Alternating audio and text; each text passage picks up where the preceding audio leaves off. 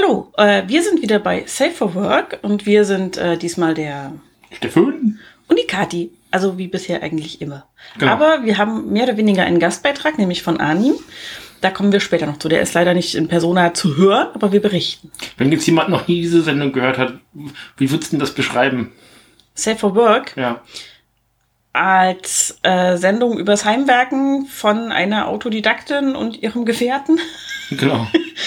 Äh, für Leute, die auch nicht so viel Ahnung vom Heimwerken haben und vielleicht irgendwie Interesse dran haben. Und ähm, ja, wo wir so ein bisschen gucken, was gibt's für Projekte, wie macht man das, wie, wie professionell muss es sein, wie simpel kann es sein. Genau, solche Dinge. Und das jetzt in der echten Folge 3. In der richtig echten Folge 3. Uh, nice. Wir sind so gut. Wir sind richtig gut. Genau. Also wenn ihr das erste Mal reinhört, ich habe keine Ahnung von Heimwerken, ich habe keine zwei linken Hände, ich habe vier Füße. Äh, Kati macht bei uns das ganze Handwerkliche und äh, wir versuchen, oder ich versuche vor allem daran zu lernen und zu wachsen. Und du bist sehr gut tatsächlich als Hilfskraft in dem Fall. Genau. Das ist auch ganz wichtig. Äh, zwei Alpha-Tiere beim Heimwerken ist eine ganz schlechte Idee.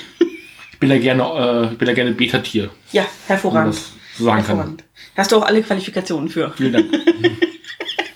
Du machst dich sehr gut bisher. muss man Ja. sagen.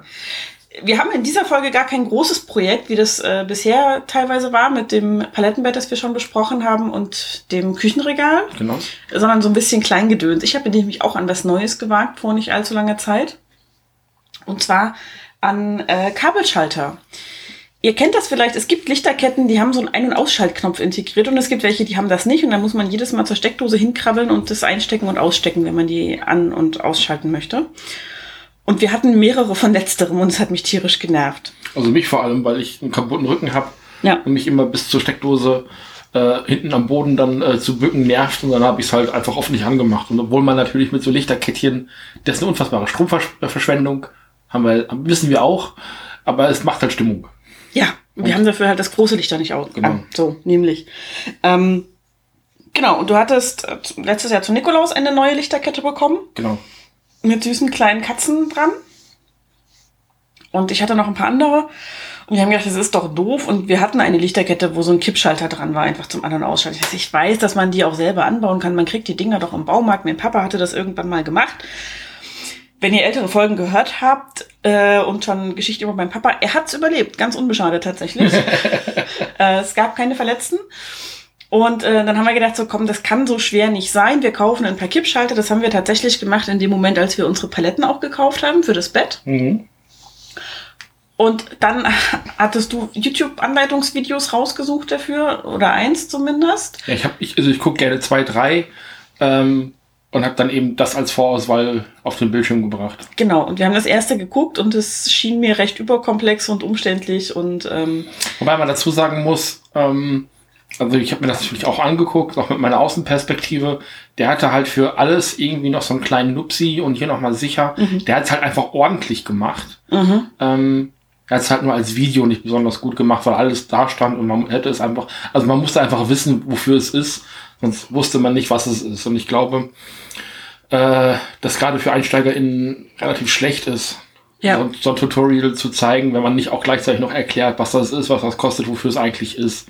Weil Genau. ich kann schon mal ein bisschen vorweggreifen, du hast das alles nicht gebraucht. Nee, ich habe das, ich habe, glaube ich, zwei Tools gebraucht. Hm. Eine, eine Kabelzange und noch eine zum Isolierungen Genau. abkratzen sozusagen. Die Herausforderung für mich war, dass ich tatsächlich, also ich kann Lampen an die Decken schrauben und auch anschließen an der Decke, aber ich habe sonst mit Elektronik und Elektrik nicht so viel am Hut, weil wir das tatsächlich bei mir in meinem gymnasialen Unterricht in Physik nur auf dem Papier gemacht haben. Also wir haben Stromschaltungen mit Widerstand und allem immer schön gezeichnet und ich habe es nicht verstanden und wir haben es auch nicht praktisch angewendet, weshalb ich vor Strom tatsächlich Respekt habe. Äh, das ging dir, glaube ich, anders. Ne? Ihr habt so ein paar Sachen, Lämpchen mal zum Leuchten gebracht und sowas. Hast du das nicht erzählt? Ja, aber das waren halt alles so diese Krokodilsklemmen, weißt du? Ja. Also, weißt, du, nee, Bananenstecker. Wie heißen die? Das kommt drauf an, es gibt beides. Also, Es kommt jetzt drauf an, welche du meinst. äh, Krokodilsklemmen sehen aus wie so kleine Krokodilmäuler, die man so auf und zu Nee, klemmen dann waren das nicht die, sondern einfach nur die zum Reinstopfen. Dann sind, Die ja. waren, äh, da war oben dann nochmal die Möglichkeit, ein weiteres Kabel reinzustopfen, also auch in Serie zu schalten. Wir haben also so ganz einfache Stromkreise einfach nur gebaut. Also ähm, Widerstand, einen Verbraucher, eine Stromquelle und dann eben den Stromkreis zu erklären. Das war alles, was wir machen durften. Und das war irgendwo in der Realschule ganz relativ zum Anfang. Mhm. Also auch mit so einer 9 Volt Batterie, wo du das Ding an die Zunge halten kannst und du tust dir nicht weh. Ja. Ne? Das übrigens auch, kann ich auch noch vielleicht nachher noch mal was zu erzählen zu dem Okay. Thema Batterien mit Zunge testen. Äh, ich notiere mir das mal kurz hier. Ich mache mir ja mittlerweile Notizen, weil ich immer so viel Wo- erzählen will. Und Die dann ja feine, feine. Dame macht sich Notizen. Die feine Dame bereitet sich vor. Genau. Jedenfalls haben wir diese Kippschalter gekauft und ich habe natürlich die alleroberste Regel befolgt, die man befolgen sollte, wenn man irgendwo Schalter anbaut. Man zieht den Stecker aus der Dose. Äh, ist ohnehin das Wichtigste. Ich weiß nicht, ob ich das schon mal erzählt habe, aber ich habe ja mal bei einer Freundin Lampen an die Decke geschraubt. Und da hat er gesagt, mach mal hier bitte den, äh, die Sicherung raus und so, äh, weil ich schon oben auf der Leiter stand und gesagt habe, hier so, äh, ja, wir müssen die Sicherung rausmachen, damit da kein Strom drauf ist. Und er, ja, ja, Sicherung ist raus und ich hielt den Schraubenzieher daran, um diese Schutzklemme abzuschrauben. Und es gab einen hübschen kleinen Lichtbogen zwischen Schraubenzieher und äh, dem Kabel, das da aus der Wand kam. Und ich so, machst du bitte noch die richtige Sicherung raus? Wobei, ich muss noch eine Sache vorweggreifen. Wir haben diese äh, Kippschalter, haben wir sie genannt. Kabelschalter. Kab Kabelschalter, Kippschalter, also beide Begriffe sind übrigens korrekt. Mhm. Also äh, Kabelschalter sind, glaube ich, tatsächlich die geläufigere Bezeichnung. Ähm, Im Baumarkt geholt. Mhm. Ähm, und sind die, also vor Corona-Zeiten, vor dem Ja. Lockdown. Ja. Und sind ähm, in die Elektroabteilung und da saß eine junge Frau. Ja. Ich glaube, das war für mich so der Erweckungsmoment. Also, dass sie mal so am Anfang Mitte 20 gewesen Mhm. sein. Dass die sah auch nicht aus wie die Vertretung, sondern also die wirkte wirklich wie die Person, die da gerade arbeitet und hat uns dann auch, äh, also dich zumindest ins richtige, ins richtige Regal dann eben auch Genau. buxiert. Buxiert. ähm, und ja, Genau. das, fand, das fand ich auch spannend, dass da gerade auch, wir hatten das Thema Baumärkte ja auch schon Mhm. mal, ähm, dass da tatsächlich gerade so ein Umbruch stattfindet, dass halt, also ja, man kann das aus einem sexistischen Bereich sehen, äh, natürlich Verkäuferin, das sage ich jetzt einfach mal so Mhm. ganz binär, natürlich ein Beruf ist der Frauen, so gerade Kassierer, Kassiererin ist erstmal zu 80 Prozent ein weiblich besetzter Beruf. Ähm, aber jemanden in die Elektroabteilung zu setzen, der oder die keine Ahnung haben, machst du halt als Baumarkt auch nicht. Nee. Eine Gartenmöbel kann im Grunde genommen jeder verkaufen, aber Ja. wenn du halt Elektrokram verkaufst, musst du zumindest den Leuten sagen, mach das nicht. Ja, Ja. genau. Also fand ich auch gut. Äh, weiß ich noch, haben wir uns damals auch direkt drüber gefreut und genau, wir fingen dann damit an. Ähm, wir haben bei diesen Lichterketten, die wir haben, solche, wo die Kabel umeinander verdreht sind. Mhm. Was es ein bisschen schwierig macht, weil man sollte am Ende immer noch wissen, äh, wel also man schneidet die Kabel durch, um sie in diesem Kippschalter so einzufassen, dass wenn der Schalter umgelegt ist auf die eine Richtung, diese Kabel verbunden werden über nochmal ein Metallstück, das in dem Schalter integriert ist. Und dann sollten die richtigen Kabelenden miteinander verbunden sein, weil sonst geht's nicht Mhm. aller Voraussicht nach. Und ähm, das lässt sich aber einfach auch dadurch lösen, wenn man diese zwei Kabelstränge hat, dass man halt erst den einen durchschneidet und einfügt und dann erst den anderen durchschneidet und einfügt an Genau. die richtigen Stellen. Dann kannst du es nicht durcheinander bringen. Man kann sich auch behelfen mit kleinen Markierungen. Also man kann auch mit dem Edding an das eine Kabel zwei Striche machen und dazwischen durchschneiden, dass man das wiederfindet. Muss dabei aber aufpassen, dass man die Striche nicht dahin macht, wo man nachher die Isolierung wegknapst. Also wenn dann die Striche mit weggeknapst werden, Mhm. quasi, das wäre weniger hilfreich im Endeffekt. Okay. Ähm, genau, und das waren aber tatsächlich, also wie wir schon angefangen haben, ich brauchte noch einen kleinen Schraubenzieher, einfach um diesen Schalter auseinanderzubauen. Und, Und dann hast du aber dann auch die Lampen an die Decke Ja, geknuspert. Ne? also, von das ist auch ein normaler Schraubenzieher, wenn ich es von hier nochmal richtig sehe, die Schrauben. Ein ganz handelsüblicher kleiner Schraubenzieher tut's da tatsächlich. Aber wenn man das da mit diesem, äh, wie nennt man das nochmal? Ein Phasenprüfer? Phasenprüfer. Mhm. Die sind ja optimal für sowas. ja. Ähm, ich hatte bei mir, ich weiß nicht, wo es der, der geblieben ist. Äh, ich hatte ja auch einen. Ja, der ist irgendwo in unserer Sammlung. Ja. Also mein, die drei Werkzeuge, die ich hatte, der Ja. kleine Hammer, also entweder sind die noch in der Kiste, die noch beim Daniel Mhm. in, in Reine sind, äh, unter Umständen, aber ich hatte ja auch so ein ganz kleinen Grundstück an Alltagswerkzeug, hatte ich ja da. Und der äh, Schraubenzieher mit orangem Griff, den du mitgebracht hast, den benutze ich regelmäßig. Der Ach, ist das so? Ja, der, das ist der beste, den wir haben. Der hat eine gute, äh, händelbare Länge insgesamt. Ja, Der ist schön lang. das stimmt. Genau. Also jedenfalls habe ich dann diese Schalter aufgeschraubt. Das bei der Lichterkette, die am ehesten zu verschmerzen war, als erstes probiert. Also Mhm. wo einfach keine besonderen Lampions dran waren oder irgendwas. Und man sagt, naja, wenn sie kaputt ist, ist sie halt kaputt, wird sie entsorgt und die Lampen vielleicht als Ersatzlämpchen genommen für eine andere. Und das ging aber einwandfrei und dann habe ich das bei drei Lichterketten, glaube ich, insgesamt gemacht. Das hat eine Stunde gedauert, dann waren die fertig. Ja. Ja, also So, und ich habe das wirklich langsam und gründlich gemacht, weil ich es, wie gesagt, noch nicht besonders oft gemacht habe und ich gründlich immer für sinnvoller halte als ähm, mal eben so Pi mal Daumen Augenmaß, ähm, wie ich das von meinem Vater kenne, der das nicht so gut macht. Genau. Das waren die Kabelschalter. Dann haben wir ähm, Ich habe, ich hab Ja. glaube ich, in einer der letzten Folgen halt auch schon mal drüber erzählt, dass mein Vater ja auch so ein Autodidakt war Mhm. und sich eben auch so die ganze Hauselektronik selber zusammengeknuspert hat und dann eben aber auch hingegangen ist und auch so Lampen und sowas natürlich an die, an die Decken geschraubt hat. Und das, ich kann mich daran erinnern, dass der wirklich halb verzweifelt ist. Also wenn der Mhm. diese, wahrscheinlich haben die Namen, diese komischen viereckigen Würfelchen mit den Röhren und wo man dann die Kabel reinstoppt und dann noch mit so einer mit so einer Schraube dann eben wieder festzwingt und sowas, was in so Lampen halt drin ist. genau diese Verbindungsstücke. Genau. Ähm, also hat er ewig dran gesessen. Also hat eine Lampe vor sich liegen gehabt und versucht, diese Kabel da reinzuwursteln und ist darüber fast hier verzweifelt. Und ähm, obwohl ich den Eindruck hatte, dass er das ein paar Mal gemacht hat in, äh, in der Zeit, in dem wir in diesem neuen Haus eben auch gewohnt haben, wo dann eben auch mal die Lampen ausgetauscht werden mussten, wenn man hübschere haben wollte. Da kam nicht der Hausmeister, hat die dran gemacht, sondern das muss man dann eben selber machen, weil man selber der Hausmeister war. Äh, und also ich hatte wirklich gedacht, dass das ein bisschen komplizierter ist. Und wir hatten uns ja auch diese, wie schon sagtest, diese verdrehten Kabel angeguckt. Und da war auch so ein Moment, wo ich dachte so, also ich wüsste jetzt, also vom, vom reinen Intuitiven nicht, ob ich das jetzt einfach durchschneiden kann und diesen äh, Stecker dazwischen legen muss oder ob ich dann die Kabel selber nochmal auseinanderziehen muss oder sowas. Also so von außen intuitiv hätte ich nicht gewusst, was man damit tun muss. Das ist tatsächlich, ähm, wenn man noch wirklich nichts damit am Hut hat, würde ich es auch vorsichtig angehen tatsächlich. Wir leben heute Gott sei Dank in einer Zeit, wo wir über YouTube-Tutorials unfassbar viel uns aneignen können, wo Sachen teilweise sehr gut abgefilmt und erklärt sind, auch wie die Dinge gehen. Ähm, da Hut ab an all die AutodidaktInnen, die sich Dinge selber beigebracht haben, bevor es YouTube gab, also wo man das nur anhand von Lehrbüchern oder Beschreibungen auf irgendwelchen Skizzen von Leuten, die das mal irgendwann in ihrer Ausbildung vor 100 Jahren gelernt haben, äh, gemacht haben. Äh, weiß ich nicht, ob der Satz noch stimmte, egal. Ähm, Klang, klang ganz gut. Okay. Und ähm, da bin ich sehr dankbar für, dass ich mir heutzutage vieles beibringen kann, indem ich einfach ein YouTube-Video anmache. Ich bin nicht immer zufrieden mit Videotutorials, weil ich einfach dieses Handling von, ich verpasse den richtigen Moment, wenn ich auf Pause drücken muss, um mir ein bestimmtes Standbild mal in Ruhe anzugucken, nicht gut hinkriege. So, da bin ich einfach, denke ich, nee, nee, jetzt noch mal drei Sekunden, so, ja, das war zu viel und noch mal eine halbe Sekunde nach vorne. Aber das ist, glaube ich, auch eher so, da ist der Fehler eher bei den Leuten zu suchen, die diese Videos machen. Ja, also so ein bisschen länger draufhalten an manchen Stellen ist einfach gut und Ja. auch nochmal vielleicht ein, zwei hilfreiche Erklärungen dazu formulieren. Ähm, für Leute, die es eben, und das ist ja eins der Dinge, die wir hier versuchen zu vermeiden, die es eben nicht so haben mit dem Fachjargon, weil sie es nicht gelernt haben. So, dann man einfach sagt, rechtes Kabel, linkes Kabel, nicht, was weiß ich, Erdungskabel und Stromzuleiter und Stromableiter oder was weiß ich, wie das alles Ich habe ja auch keine ist ja Ahnung, wie es heißt. ist ja, keiner von uns ist Hugo Hobel und der hat's mit Holz. Richtig. Ja. So. Und das ist einfach ähm, so ein Ding. Im Zweifelsfall reicht es mir zu sagen, blaues Kabel muss wieder an das blaue Ende dran und braunes Kabel an das braune und das gelb-grüne dann wieder an das gelb-grüne und fertig. Aber nicht das Rot und das Blaue vertauschen. Nein, das ist ganz gefährlich. Das macht man nicht. genau.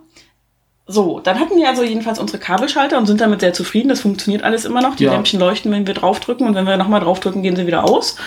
Und die gibt's aber auch in verschiedenen Ausführungen. Also die gibt's als diese Kippschalter, die wir uns besorgt haben. Die gibt's aber auch als Taster, Genau. ne, wo man einfach nur drauf drückt man rein und wieder raus. Äh, die gibt's aber, glaube ich, auch einfach nur zum drüberstreichen. Ja. Also gibt's in zwölf verschiedenen Fassungen. Genau. Ich hatte tatsächlich bei einem, äh, da bin ich kurz erschrocken, ich glaube bei dem letzten Kippschalter, den ich eingebaut habe, da habe ich versehentlich ein Kabel ähm, nicht unter dem Kippmetall im Schalter festgemacht, sondern oben drüber und dann brannte das dauerhaft. Und ich habe es nicht ausschalten können quasi. Genau. Und das, ähm, weil das einfach sehr klein und sehr frickelig teilweise ist. Also das für große, klobige, ungeschickte Hände ist es auch echt schwierig, hätte ich gesagt. Ich finde vor allem auch so, dieses, wenn man das von innen das erste Mal sieht, also ich hätte gedacht, Kabel rein, vorne, Kabel hinten wieder raus. Mhm. Und dann gibt's aber diese einpoligen und diese zweipoligen und das ist aber je nachdem, wie das Kabel aufgebaut ist und so weiter und so fort. Genau. Ähm, und das ist aber letzten Endes, ähm, was ich sehr schön finde, ist, wenn man diese Kippschalter auseinanderbaut, sieht man, wie die arbeiten, wenn man Mhm. auf diese Taste drückt. Und da kann man dann, wenn man ein bisschen mit Ruhe rangeht und überlegt, einfach sich gut herleiten, was wohin muss. Und im Zweifelsfall schraubt man halt nochmal einen auf, bei dem es schon mal geklappt hat und guckt da nochmal nach, Genau. wie es da richtig ist. Ähm, das ist alles keine Schande. Es macht mehr Arbeit im Zweifelsfall, aber es ist alles keine Schande, weil pff, selbst gelernt. Ich bin keine Elektrikerin von Beruf. Und ähm, ganz ehrlich. Und was das Lampenaufhängen angeht, da ist für mich immer der stressigste Teil dieses über Kopf arbeiten und die Lampe festhalten, während man diese Kabel daran frickelt. Ja. Weil die haben, hängen ja noch nicht an der Halterung. Nee. Bei uns ist es so, dass so ein Stückchen Kabel, so lang wie meine Hand maximal, das sind knapp 18 Zentimeter, ähm, aus der Decke rausguckt und dann kommen aus der Lampe noch mal so ein paar Käbelchen raus, die sind auch nicht viel länger.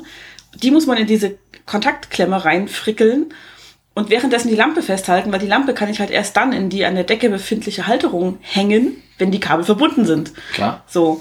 Und das ist ein bisschen ätzend, so. Das ist, das nervt und das ist anstrengend. Und wenn man Glück hat und zwei Leitern im Haus und jemanden, der sich auf die zweite Leiter traut und dann da die Lampe festhalten kann, ist das unfassbar hilfreich. Ja.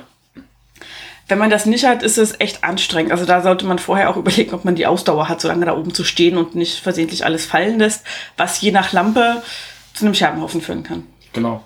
Ja. Dann haben wir ähm, eine Magnetschiene angebracht in der Küche. Ne, du. Ich. Ich habe sie angebracht. Wir wollten sie haben. Eigentlich für was anderes. Nee, das hatten wir noch nicht so ganz ausklamüsert. Richtig. Aber also wir hatten schon länger mal gedacht, wir bräuchten eine Magnetschiene. Ähm, dann gab es die irgendwann mal für drei Euro irgendwie im Angebot bei einem unserer Supermärkte hier, in denen wir regelmäßig einkaufen und ich habe eine mitgebracht. Ich frage mich bis heute, warum nur eine, aber das ist nochmal eine andere Diskussion. Das ist eine ganz andere Diskussion. Ich kann dir diese Frage auch nicht beantworten. Ich weiß es Oh, im nicht. Sonderangebot. Zwei zum Preis von einem. Ich kaufe nur eine. Ich weiß es doch auch nicht mehr. Ähm, und eigentlich ist es eine Werkzeugmagnetschiene, Ja. die man für Werkstätten, Werkräume etc. nutzen kann. Die trägt laut Packung bis zu 10 Kilo. Das heißt, da kann man diese ganzen schweren Schraubenschlüssel dran packen, seine Schraubenzieher und vielleicht auch noch eine Zange, eine große und hast du nicht gesehen. Und dafür brauchten wir es nicht. Ähm, wir haben sie dann in die Küche gehangen, weil wir gesagt haben, komm, es wäre eine schöne Idee, wenn wir die Messer einfach nicht mehr in dem großen Topf, in dem wir sie bis dahin hatten, Mir aufbewahren. ist es einmal tatsächlich aufgefallen. Wir haben so ein, ist das so ein Tonkrug oder was Ja, so ein das? großer Keramiktopf, Ja. genau. Ähm, da haben wir eben alles an äh, Besteck drin, was wir halt im Alltag brauchen, was zu groß ist für die normale Besteckschublade. Ja. Ähm, Messerblock haben wir, glaube ich, auch, aber da sind die äh, schmalen Messer drin. Genau, da sind kleinere Messer drin, da passen die großen nicht rein. Ähm, und die hängen einfach so im Topf und ich bin neulich bei der, auf der Suche nach der Schere dann doch relativ, also ich will mal so sagen, wenn der Finger in einem anderen Winkel dann lang gefahren wäre, wäre er jetzt ab. Äh, oder zumindest auf gewesen. Ich merkte, dass ich an der Klinge entlang schraubte und es war wirklich purer Zufall, dass ich mir da nichts aufgeschlitzt habe. Dann habe ich gesagt, also wenn wir die Magnetschiene haben, kommen da definitiv die Messer dran. Äh, genau, die ist vor allem deswegen gut, weil man die halt äh, an die Wand bringen kann. Das stimmt. Also die wird halt richtig festgeschraubt. Es gibt auch kleinere Magnetschienen für kleinere Dinge, die man einfach so ankleben kann, glaube ich. Ähm, aber wir haben halt so eine schwere, also die wiegt selber auch schon ganz schön ordentlich. Ähm, und die hält eben auch gut was. Und das ist mir bei Küchenmessern dann doch recht wichtig, dass die nicht einfach irgendwann abfallen, während ich da in der Gegend Ist ja hantiere. irgendwie so äh, Kaffee, Kaffee vorbereiten, machst äh, Wasser in die Kanne und dann plumpst du so das äh, lange, lange Brotmesser so auf die Flossen. Genau. Das ist nicht so hübsch. Nee.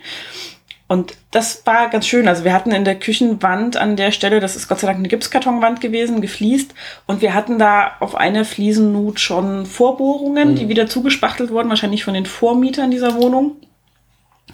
Und da habe ich einfach eine von den Bohrungen direkt mal als Orientierung genommen, um das Ding dahin zu knuppern und es ging mega leicht. Also Ja. das war wirklich, ähm, tatsächlich habe ich es nicht mit ähm, diesen Gipskartonwanddübeln gemacht. Ich habe vergessen, wie sie heißen. Fischerdübel sind die, die so kleine Nupsis an der Seite haben und diese, es gibt so dicke, die wie dicke Schrauben aussehen, so graue, die man eigentlich für Gipskartonwände benutzt. Okay. Ich komme gerade nicht drauf, wie die heißen. Egal, ihr wisst vielleicht, was ich meine. Und wenn nicht, dann Wir haben es vielleicht schon nachgeguckt. genau. Und äh, normalerweise nimmt man die für Gipskartonwände, weil die einfach äh, stabiler sind in den Dingern. Und die kleinen Fischerdübel nimmt man halt für die harten Wände, die wir sonst überall in dieser Wohnung haben. In dem Fall habe ich mich aber auch für die kleinen Dübel entschieden, die bei dem Ding dabei lagen, ähm, weil ich sonst durch die Fliesen hätte bohren müssen. Und das ist so ein Experiment, das habe ich noch nicht gemacht und werde ich sobald auch nicht machen. Weil wenn so eine Fliese kaputt ist und abfällt von der Wand, dann kannst du gerne mal die ganze Wand neu fließen. Oh. Ja. Ähm, muss nicht, aber kann passieren. Ja. Und das ist einfach äh, eine Arbeit, die ich nicht haben muss. So, auch das könnte ich wahrscheinlich meinem Onkel aufhalsen. Aber der muss dann erstmal herkommen. Der müsste erstmal Aus herkommen. Erfurt. Und sowas sollten wir dann auch bezahlen, einfach aus Anstand. Und ähm, Wenn es sich vermeiden lässt. Ähm, Genau, vermeiden wir es. Und deshalb habe ich mit einem ganz normalen, ich glaube, ich habe den Holzbohrer genommen, ein Loch, das genau eine Fugenbreite zwischen den Fliesen war, reingebohrt, beziehungsweise vier Löcher, weil das Ding mit vier Schrauben befestigt ist, zwei auf jeder Seite. Und zack hatten wir eine Magnetschiene für die Messer an der Wand. Und es ist so viel besser seitdem, oder? Es ist vor allem, man sucht sie nicht ewig, man weiß sofort, welche Messer sind da, welche sind in der Spülmaschine. Mhm. Ähm, man hat nicht jeden zweiten, äh, im Grunde genommen alle Messergriffe einmal in der Hand, um zu gucken, welches ist es. Mhm. Das ist ganz hübsch. Ähm, ich habe dann auch gleich die Schere mit dran gepappt, Mhm. die Küchenschere, äh, weil die brauchst du halt öfter im Zweifelsfall Ja. und die suchst du dann eben auch nicht ewig in diesem Pot. Dieser Pot ist nicht mehr so voll, man Mhm. kriegt also da nochmal wieder zwei, drei Sachen mehr mit rein. Also das ist so Und ähm, vor allem leichter wieder raus. leichter wieder raus. Äh, es verhakt sich nicht immer alles. Also es ist vor allem sehr, sehr praktisch. Ja, bin auch sehr zufrieden mit. Ich habe auch die kleinen scharfen Messer aus der normalen Schublade reingetan, weil ich da immer, wenn ich einen Sparschäler rausholen wollte, mich an den kleinen Messern beinahe geschnitten habe. Und ich dachte, ehe es mal irgendwann soweit ist, ähm, irgendwie doch lieber da dran. Ist eine schöne Sache, finde ich gut. Wir haben es vor allem auch nicht direkt hinterm Herd hängen, wo alles immer so ein bisschen spackig wird vom Kochdampf und dem öligen Zeugs, was da so hochsteigt. Da sind wir beide auch sehr zufrieden mit, ne, dass wir das so gelöst haben. Ähnlich wie bei dem Küchenregal hatten wir ja auch schon gesagt, wir mögen das nicht mehr so. Ähm, ich war da lange Zeit relativ unempfindlich gegen, aber wenn Sachen hinterm Herd einfach so einspacken vom Kochen und dem Dampf und so, das muss nicht mehr sein. Feuchtigkeit ist äh, der Feind aller Lebensmittel. Das ist wohl so. Genau, dann haben wir noch ein kleines Projekt auf Halde. Ein Mini-Projekt, äh, das auch mit Magneten zu tun hat, für fürs Wohnzimmer, aber da habe ich die Magneten verloren, die muss ich jetzt wiederfinden. Weil Kathi ein Spielkind ist. Ja, das stimmt, das bin ich. Ähm, und zwar haben wir hier neulich mal das Sofa gerückt, um den Teppich drunter festzuklemmen und haben unter dem Sofa Alle. alle in Ziffern 4 Nagelfeilen gefunden. Ähm, Eine Schere und eine Pinzette. genau, Pinzette, Schere, glaube ich, hat doch eine Schere auch und Ja. eine Pinzette. Also so, so Nagelfallprodukte. Genau, Maniküre, Nagel- Mal genau. Instrumente. Die ich also benutzt haben muss, dann sind sie mir aufs Sofa gefallen, irgendwo in die Decke und dann alle in die gleiche Sofaritze und alle an die gleiche Stelle unter dem Sofa. Ja, das war besonders schön. Ich konnte die alle auf einen Griff da rausholen. Das war sehr Ich, witzig. es hat mich auf so viele Arten fasziniert. Also da konnte ich auch nicht mehr sagen, ich war es nicht. Nee, tatsächlich, das ging gar nicht. Ähm, und jedenfalls haben wir gesagt, das wäre doch einfach nett. Im Moment liegen sie in einem Schälchen bei mir im Regal. Wenn Steffen das haben will, reiche ich es immer durch und dann bleibt es erstmal auf dem Tisch liegen und dann vielleicht auch nicht. Ähm, und wir haben gesagt, komm, wir machen so ein kleines äh, Spanholzbrett fertig, ähm, sprühen das ein bisschen hübsch mit Farbe an, dass es zu den Bilderrahmen passt, die wir hier an der Wand haben. Die sind alle in so einem schönen Blau. Und äh, kleben da so kleine Magneten drauf. Ich habe so winzig kleine Magneten, die von eigentlich so einem, vielleicht kennt ihr das, es gibt so Fotoseile, die man anhängen kann. Das sind so Drahtseile, da ist unten ein kleines Gewicht. Da hast du deine Podca Postkarten auch Alle dran. Podkarten. Mhm, deine Da sind, da Podkarten. sind auch Podkarten. Da sind auch. Podkarten dran. Ja. Ähm, und dann gibt's so winzig kleine Magnete, die nach Möglichkeit das Motiv nicht stören, die aber unfassbar stark sind. Ähm, und mit denen kann man dann da Fotos oder eben Postkarten oder sowas dran heften. Und diese Magneten haben wir jetzt übrig, acht Stück davon, wenn ich sie denn wiederfinde. Sie sind halt leider sehr klein. Äh, Und ich habe damit ähm, während einer Telefonkonferenz äh, ein bisschen rumgespielt, weil ich immer meine Finger beschäftigen muss, wenn ich telefoniere. Und äh, ja, dann sind sie mir irgendwie aus der Hand geflitscht und sie haben nicht klack gemacht, weshalb ich nicht glaube, dass sie auf diesen per, äh, Laminatboden gefallen sind, den wir haben. Vielleicht sind sie unterwegs irgendwo an irgendeinem Metallstück hängen geblieben. Es wäre möglich, aber ich hätte gedacht, dass auch das klack macht. Und habe- ich habe halt keinen Klack gehört. Das irritiert mich noch ein bisschen. Jedenfalls wollen wir diese Magnete da draufkleben und dann da die Maniküre-Instrumente dran befestigen, damit wir die, das Brett dann insgesamt an die Wand hängen können auch. Die Dinge in greifbarer Nähe für uns beide sind, ähm, wenn wir sie brauchen und ähm, sie aber nicht äh, auf dem Sofa verschwinden, sondern man sie dann einfach an diese Wand wieder ranklappt und fertig. Genau. Ja, das sind so die Pläne. Lass mich noch mal kurz zu dem äh, Batterien mit der Zunge testen kommen. Ja, bitte. Du hast das auch gemacht als Kind, ne? Nein, tatsächlich habe ich das nie gemacht. Weil du es nicht wusstest oder warum? Weil ich in der Lage bin, von den Fehlern anderer Leute zu lernen. Und wenn die mir sagen, es britzelt und tut vielleicht sogar ein bisschen weh und ist einfach unangenehm, ähm, ich bin ja, was so die Mundregion angeht, ohnehin ein bisschen empfindlich. Also ja sehr, ich bin ein sehr sensibler Mensch, was Das das, stimmt. angeht. Ähm, da, das habe ich tatsächlich, glaube ich, in meinem ganzen Leben nicht einmal probiert. Das ist so witzig, weil ich habe, also mein Bruder und ich haben das öfter gemacht. Ich habe auch noch nie die Zunge an eine gefrorene Stange oder sowas gemacht. Das habe ich einmal gemacht. wir reden auch nicht darüber. Nein, es ging auch gut. Ja, ich habe mir, also wenn ich, wenn ich mit der Zunge irgendwo an Eis kleben geblieben bin, dann war das so ein ganz tiefgefrorenes Wassereis oder sowas, wo man kurz dran hängen bleibt. Jedenfalls haben wir das regelmäßig gemacht und ich fand das sehr witzig. Ich habe ja lange im Buchhandel gearbeitet und irgendwann gab es ein Buch, das heißt, ich glaube, Bang 60 Mutproben für Kinder und Eltern. Aha. Ähm, und das ist so ein bisschen entstanden daraus, eine der Autorinnen, meine ich, hatte zu dem Zeitpunkt eine Teenager-Tochter, die so 14, 15 war und Chemieunterricht hatte und die sollten im Chemieunterricht einen Bunsenbrenner anzünden mit dem Streichholz. Und die Hälfte der Klasse hat gesagt, sie wissen nicht, wie sie ein Streichholz anzünden. Okay. Weil sie so, weil ihre Eltern ihnen das immer verboten haben. Und jetzt sage ich, dass man das macht, bis die Kinder so sieben sind, okay. Also weil Kinder und Feuer und so, ne, ist gefährlich, aber ihnen beizubringen, wie man sinnvoll und vernünftig und verantwortungsvoll damit umgeht, halte ich für richtig. Und 15-Jährige, die kein Streichholz anzünden können, ähm, weiß ich nicht so ganz genau. Ich halte da wenig von, sage ich Mhm. mal. Und ähm, diese Autorin dann hat sich ein bisschen umgehört und umgeguckt und hat festgestellt, es gibt halt tatsächlich immer mehr Fälle, wo Kinder derartig in Watte gepackt sind, dass sie einfach mit normalen Alltagsdingen gar nicht mehr so gut umgehen können. Und ähm, das kommt häufig auch daher, dass Kinder und Erwachsene Gefahrensituationen unterschiedlich einstufen. Und jedenfalls hat sie dann eben diese 60 Mutproben zusammengefasst in diesem Buch, ähm, die halt wirklich von ganz simplen Dingen wie eben ein Streichholz entzünden losgehen bis hin zu, ähm, ich weiß nicht, die großen Sachen habe ich gar nicht mehr auf dem Schirm. Das war jetzt nichts, wo irgendwie ein Wald hätte abbrennen können oder sowas. Ähm, und wo die Kinder für sich entscheiden konnten, als wie gefährlich sie es einstufen und auch die Eltern.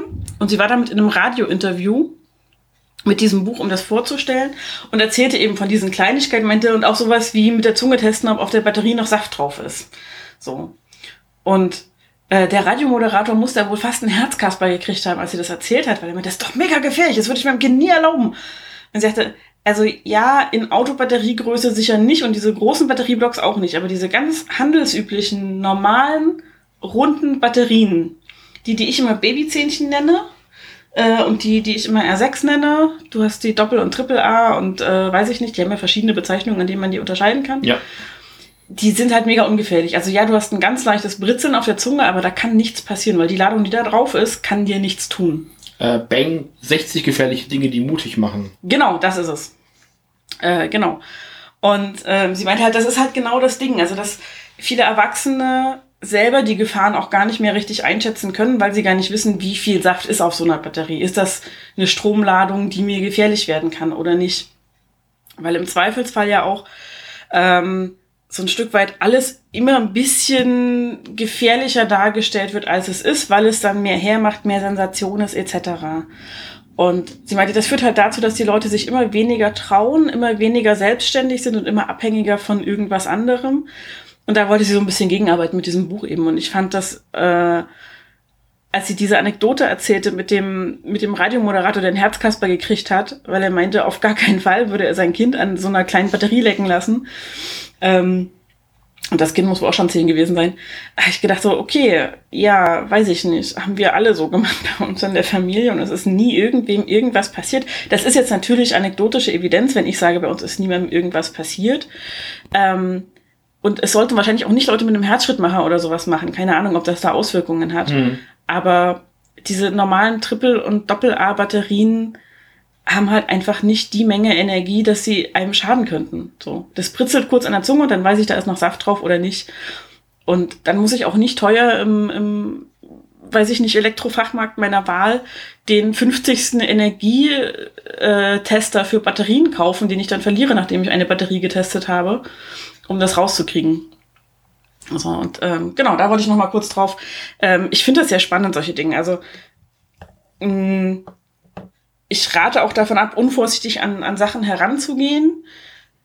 Aber im Zweifelsfall ist es sinnvoll, sich auch mal zu informieren und zwar über tatsächliche Fakten zu Dingen. Also nicht anekdotische Evidenz von wegen, mein Kind hat an der Batterie geleckt und jetzt hat's, was weiß ich was, gerne mal Autismus in Ja. heutigen Zeiten. Ähm, nein, vom am Batterielecken bekommt man keinen Autismus. Nein. Und ähm, sondern einfach mal gucken, okay, wie viel Strom ist auf so einer Batterie drauf, wie viel Strom hält der menschliche Körper aus oder hat er vielleicht im Zweifelsfall selber grundsätzlich irgendwo mitgebracht. Ähm, um sich da einfach mal selber so ein Stück weit ein Urteil zu bilden, wie gefährlich Gefahren eigentlich sind und wie gut man mit denen umgehen kann. So. Und das gilt halt auch fürs Heimwerken irgendwie. Also ich, das, was ich gerne mache, leichtsinnigerweise ist, weil ich einfach sehr gerne barfuß laufe. Ich heimwerke auch gerne mal barfuß. Ähm, das ist manchmal eine blöde Idee, vor allem wenn einem gerne mal Sachen runterfallen. Wenn das ein Bleistift ist, mag es noch gehen, wobei, wenn der gut angespitzt ist und senkrecht in den Fuß, ist auch nicht schön. Aber ähm, es ist halt sinnvoll zu sagen, ich lasse es, nicht zu sagen, ich lasse es ganz, sondern zu sagen, ich treffe sinnvolle Vorsichtsmaßnahmen und gehe achtsam um mit dem, was ich tue. Mhm. Genau. Das nochmal als kleiner äh, Side Note zum an Batterien lecken, um zu testen, ob da noch Strom drauf ist. Genau.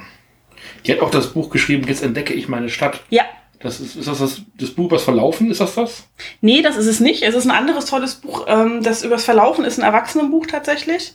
Dieses Jetzt entdecke ich, meine Stadt richtet sich an Kinder und Jugendliche.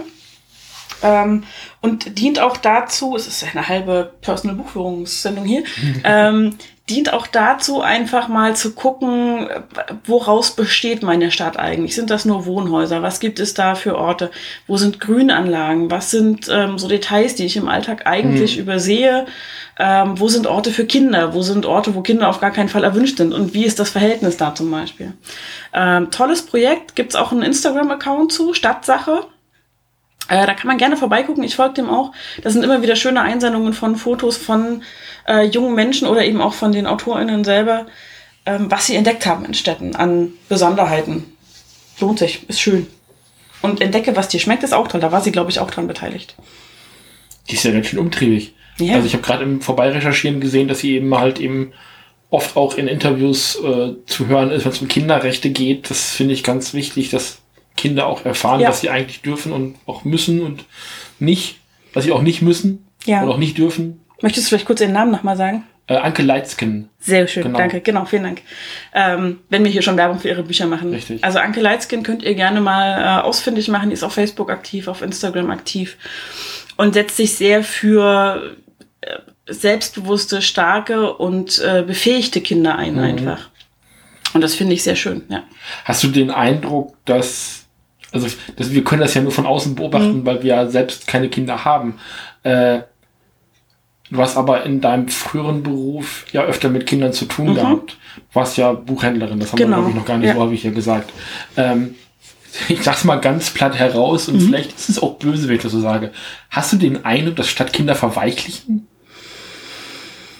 Also dieses, ich war, ich war, ich, mhm. frag, ich frag noch mal anders. Wir sind damals mit dem Titel, äh, mit dem Schlusslied der Sesamstraße äh, aufgewachsen, nach dem Motto, ähm, Sesamstraße ist jetzt aus. Äh, wozu habt ihr Kopf und Hände? Denkt euch selber mal was aus. Mhm. Wird das noch praktiziert? Ich glaube, da gibt es tatsächlich auch von Stadt zu Stadt regionale Unterschiede. Ich habe in Stuttgart gearbeitet, in einem Viertel, wo auch eher privilegierte Mittelschicht, sage ich mal, unterwegs war. Und verweichlicht weiß ich gar nicht unbedingt. Das war jetzt wahrscheinlich ja, ja, das ist, überspitzt. Aber das ist ja überspitzt. Ich glaube einfach, da wird die Kompetenz eher in Richtung Soft Skills und Wissenserwerb gefördert von mhm. den Eltern. Und wenn Kinder Kompetenz haben im Sinne von, ich weiß, wie ich mir eine Laubhütte baue, ist das eher die Ausnahme. Mhm. Also da gab es, äh, in unserem Umfeld gab es sogenannte Abenteuer- und Waldspielplätze wo dann tatsächlich mit den Leuten, die die betrieben haben, genau solche Sachen mal gemacht werden konnten. Und dann gab es auch manchmal ein Streichelzoo und sowas. Und Esel zum Striegeln und ähnliches. Ähm, es war aber meinem Empfinden nach schon so, dass es, wenn gebaut wurde, es eher in Richtung Technik und Lego zum Beispiel ging. Also eher so künstliches Spielzeug, sage ich mal. Und Dinge, die schon vorgefertigt sind und äh, genormt sind für Kinder und dass tatsächlich da die Eltern sehr, sehr behütend waren gegenüber mhm. ihren Kiddies. Also das war schon mein Eindruck, wo ich gesagt habe, so, äh, ja, hm, ja, die lernen, wie man sich Schnürsenkel bindet, aber eigentlich auch erst dann, wenn man sicherstellt, dass die sich nicht versehentlich mit dem Schnürsenkel aufhängen. So, also so eine Übervorsichtigkeit, wie es ja auch irgendwie, ich weiß nicht, ob du das mitbekommen hattest, ähm, Petitionen gab, diese Schnüre abzuschaffen, mit denen die Handschuhe in Kinderjacken Ja, ähm, ja. ähm, verbunden wurden, damit die Kinder nicht immer einen Handschuh verlieren. Also bei meinen, all meinen Kinderhandschuhen, an die ich mich erinnern kann, waren die automatisch dran. Und dann wurden die Handschuhe in die Jacke eingefädelt, also einmal rechts, einmal links. Genau. Äh, und ich war nie auch nur annähernd dran, mir damit weh zu tun. Nee, Mit diesem Strick. nee. Und ja, man kann natürlich sagen, man sollte vorsichtig sein. Andererseits ist das halt auch, ah, weiß ich nicht, dann alles in Watte packen zu wollen, halte ich halt eben auch für die falsche Methodik. Und ich kann da auch nur als jemand sprechen, der keine eigenen Kinder hat. Ist das, ist das so die Generation Sakrotan? Also Ja. wo, wo Kinder morgens, bevor sie das Haus verlassen, also jetzt unabhängig von Corona, Mhm. ähm, also früher schon, das ist ja keine neue Erfindung, Mhm. äh, einfach nochmal komplett in Sakrotan eingelegt werden, bevor sie das Haus verlassen haben. Und aber auch sobald sie wieder reinkommen, Ja, ja, am besten noch so ein Reinraum, Zwischenbereich zwischen eine Haustür Luft, und dann. Luftschleuse und dann Ja, ja. komplett desinfiziert Ja. werden. So, ne? Also ja, den Eindruck habe ich teilweise schon. Ähm, auch da gab es mal ein interessantes Buch, das sich leider nicht gut verkauft hat, äh, mit dem Titel Mokassin-Kinder, wo die ähm, Weisheit von, ich glaube, einem Volk am Amazonas zugrunde lag so. Ähm, du kannst nicht die ganze Welt äh, auspolstern, also zieh deinen Kindern Schuhe an, also Mokassins, so, damit sie eben lernen, sich in dieser Welt zu bewegen. Die ist halt gefährlich. So, da gibt's Gefahren. Es gibt aber Möglichkeiten, diese Gefahren einzudämmen für einen selber. Und ich bin tatsächlich eine große Verfechterin, wie gesagt, keine eigenen Kinder, äh, Kindern beizubringen, wie man damit umgeht. So, und nicht einfach zu sagen, ja, ich pack dich in Watte, damit diese Gefahren dich nicht berühren, sondern zu sagen, hier, ich gebe dir Mittel an die Hand, wie du dich selber schützen oder dir im Zweifelsfall selber helfen kannst, wenn du schon in einer Gefahr XY bist. Ich kann es nämlich aus meiner eigenen Perspektive sagen, vielleicht habe ich das an dieser oder einer anderen Stelle schon mal erzählt in unserem reichhaltigen Podcast-Angebot. Ähm, ich bin halt sehr behütet aufgewachsen und auch wirklich fernab jeglicher Gefahr. Ich durfte halt nicht mal über, allein über die Straße gehen, bis ich irgendwie 30 war. Keine Ahnung. Wenn es meine Oma ginge, ist es wahrscheinlich tatsächlich so. Ähm, also das war wirklich, also ich konnte das, ich habe aufgepasst. Wir hatten einen sehr guten Verkehrspolizisten, der zu uns in den Kindergarten und in die Grundschule kam. Das war über Jahre der gleiche Mensch. Das war Herr Kalter, schönen Gruß. Hoffentlich, hoffentlich geht's ihm gut oder wenn nicht, hat er wenigstens ein ruhiges Restleben gehabt. Das war einer der besten Polizisten, die ich in meinem Leben jemals kennengelernt habe. So viel gibt's davon nicht. Deswegen ist das erwähnenswert. Und der kam halt bei uns in den Kindergarten und bis in die Grundschule und hat mir erklärt, wie ich mich im Straßenver äh, Straßenverkehr zu verhalten habe. Und den Rest hat Rolf Zukowski mit seiner Verkehrshitparade äh, Ja. dann eben geregelt. So. Ähm, und das hat dazu geführt, dass ich halt sehr vorsichtig und auch ein bisschen ähm, bis heute ja tatsächlich versuche, so bestimmten Dingen aus dem Weg zu gehen. Das hat also Langfolgen, Langzeitfolgen für Kinder. Also die, deswegen me- meinte ich das Wort verweichlicht in dem Sinne nicht das hart sein, was erstrebenswertes ist, aber dass man halt unbegründet vorsichtig ist und nichts mehr wagt. Ja. Ähm, was also ängstlich und vorsichtig sein sind komplett okaye Charaktereigenschaften. Angst ist bei weitem nichts Schlimmes. Äh, Im Gegenteil, Angst ist immer da, uns zu schützen und sie ist auch immer irrational. Das ist die Idee hinter Angst. Ähm, aber so dieses Kinder werden immer zaghafter und vorsichtiger in dem Sinne, dass ihnen auch nicht mehr beigebracht wird, mit, mit, mit solchen Situationen umzugehen. Ja. Also ich suche da die Schuld nicht bei den Kindern, sondern definitiv in der heutigen Elterngeneration. Ja. Also die auch schon, wir sind ja Teil dieser Ja. Elterngeneration. Ähm, also das, das war also mein, meine Idee. Ich habe, es, es gibt, also um klar zu machen, was ich meinte, wahrscheinlich wirklich einfach kein besseres Wort als verweichlichen, ähm, obwohl das natürlich mega überspitzt und wahrscheinlich auch problematisch ist, das so zu nennen, aber ähm, da, das ist der Punkt, auf den ich hinaus wollte und das ist ganz gut auch dargelegt, dass Ja. vielleicht auch, das war glaube ich auch schon zu meiner Zeit so, als ich Kind war, dass bestimmte Erfahrungen einfach nicht gemacht werden konnten, weil sowas wie ein Feld, auf dem man dann einfach mal irgendwie rumtollen konnte und sich das Bein an irgendwas aufschützen konnte, das gab es halt einfach in irgendwelchen ähm, äh, Häuserschluchtsiedlungen, äh, Plattenbausiedlungen oder sowas, das gab es da einfach nicht. Ne? Nee, das ist richtig. Und gegebenenfalls, also vielleicht bin ich da auch ein bisschen harsch in meinem Urteil, ähm, versuchen Eltern eben auf das unmittelbare Umfeld vorzubereiten. Also im Zweifelsfall guck halt dreimal nach rechts und links, bevor du über die Straße gehst. Was auf dem Land vielleicht, wo drei Autos am Tag durchfahren, nicht ganz so wichtig ist. Wo man sagen kann, horchst du halt, ob ein Auto kommt, weil hörst du halt, ob ein Auto Oder du, kommt. du siehst, das ist so flach, du siehst, Ja. wenn was kommt. Genau. Ne? So, äh, das ist in der Stadt natürlich anders. Also natürlich lauern in unterschiedlichen Lebensbereichen unterschiedliche Gefahren.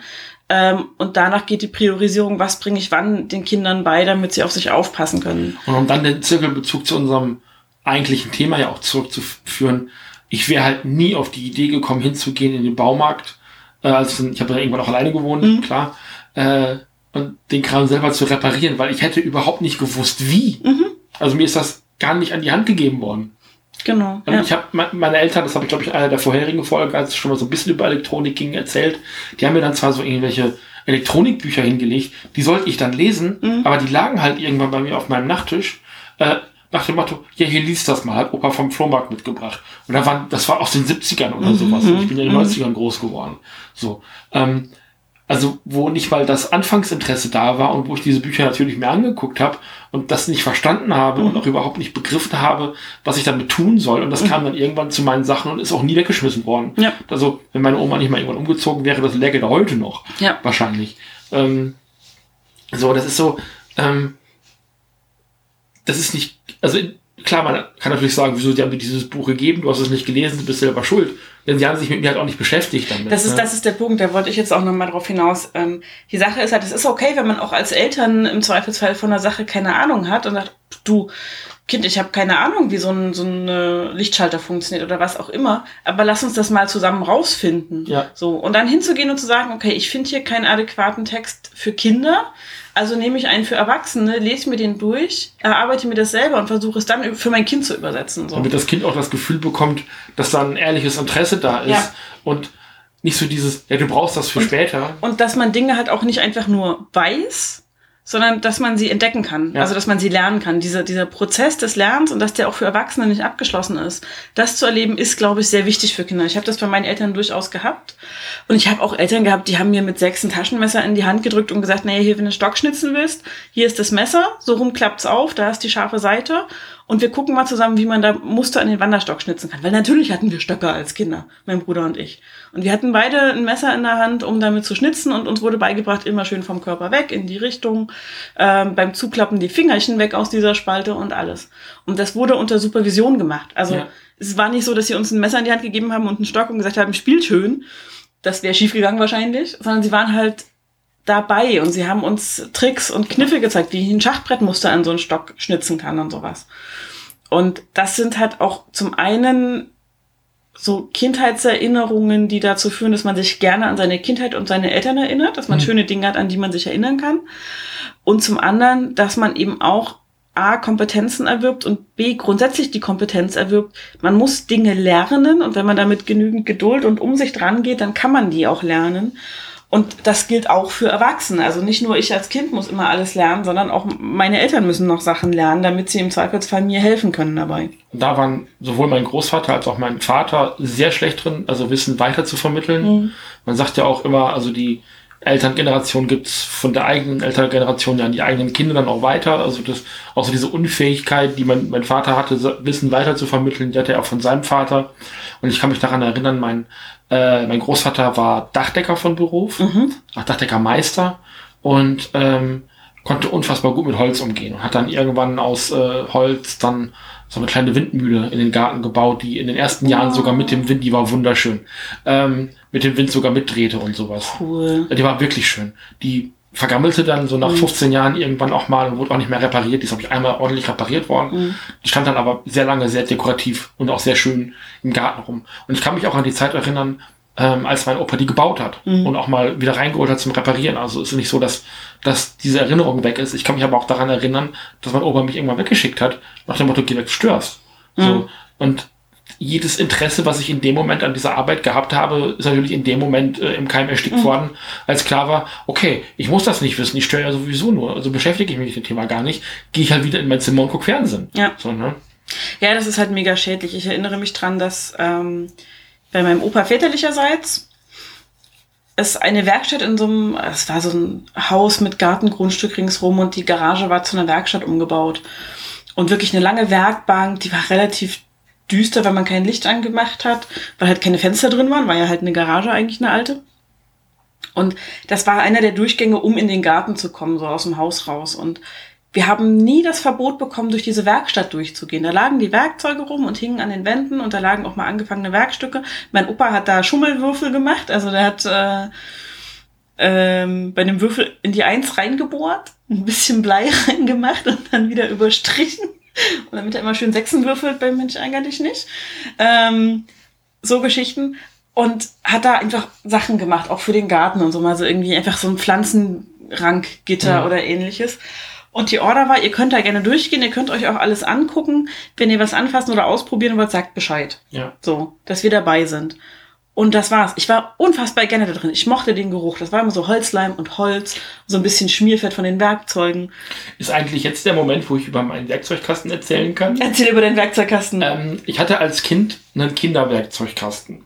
Also wenn ich sage, ich bin da nicht rangeführt worden, dann ist das nicht hundertprozentig wahr.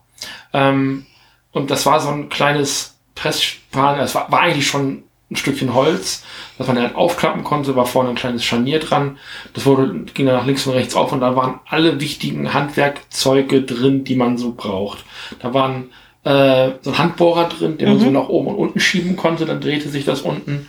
Da war, das war auch das, das Herzstück des Ganzen, eine Laubsäge drin, ähm, mit der ich mich auch dann lange beschäftigt habe. Mhm. Und dann eine Zange, eine Schraubzwinge und so weiter und so fort. Und natürlich dann auch diese, dieses Klemmding, wo du dann dieses äh, Sägegut einspannst oder drauflegst, mhm. um dann mit der Laubsäge arbeiten zu können. Und ich habe als Kind relativ viel Laubsäge gemacht. Mhm. Ähm, und habe dann aber irgendwann, ich bin halt eher so ein grober Typ. Mhm. Also auch grob motorisch eher. Ich komme mit Lego klar, haben wir hier alles gerade stehen. Ähm, so, da, da kann ich mich noch reinfuchsen, aber irgendwann verliere ich auch die Geduld und dann wird's einfach, dann, dann habe ich auch an Sachen keinen Spaß mehr. Und was mich halt am Laubsägen halt so unfassbar gestört hat, war, dass diese Laubsägeblätter irgendwann immer noch Ping machten mhm. und dann waren die aus und irgendwann gab es keine neuen Laubsägeblätter mehr.